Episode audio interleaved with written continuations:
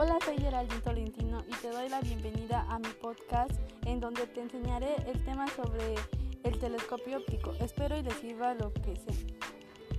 ¿Cuáles son los avances tecnológicos que permitieron el desarrollo del telescopio óptico para estudiar el, el cielo? Presenciaron nota, notables avances tecnológicos en espejos parabólicos y planteados en espejos de vidrio. Los filósofos de la Grecia clásica han, allá habían desarrollado teorías sobre, sobre esta clase de fenómenos y pensaron que podría estudiar el cielo más fácil con estos lentes ya que era un telescopio con propósitos. ¿Cuál es la importancia de los observatorios astronómicos? Su importancia nos es útil ya que es para, para poder observar los cuerpos celestes, ya sea planetas, estrellas, asteroides, etc., así como otros fenómenos que se encuentran en el universo. ¿Cómo las ondas electromagnéticas ha permitido estudiar los cuerpos celestes?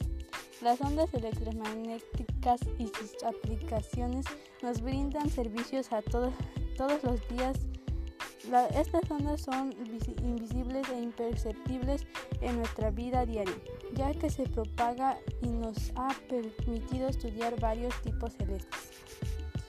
¿Cuál es la importancia de contar con telescopios orbitando alrededor de la Tierra? Es muy importante para los filósofos ya que pueden estudiar las estrellas así como las cometas y ver las maravillas del cielo.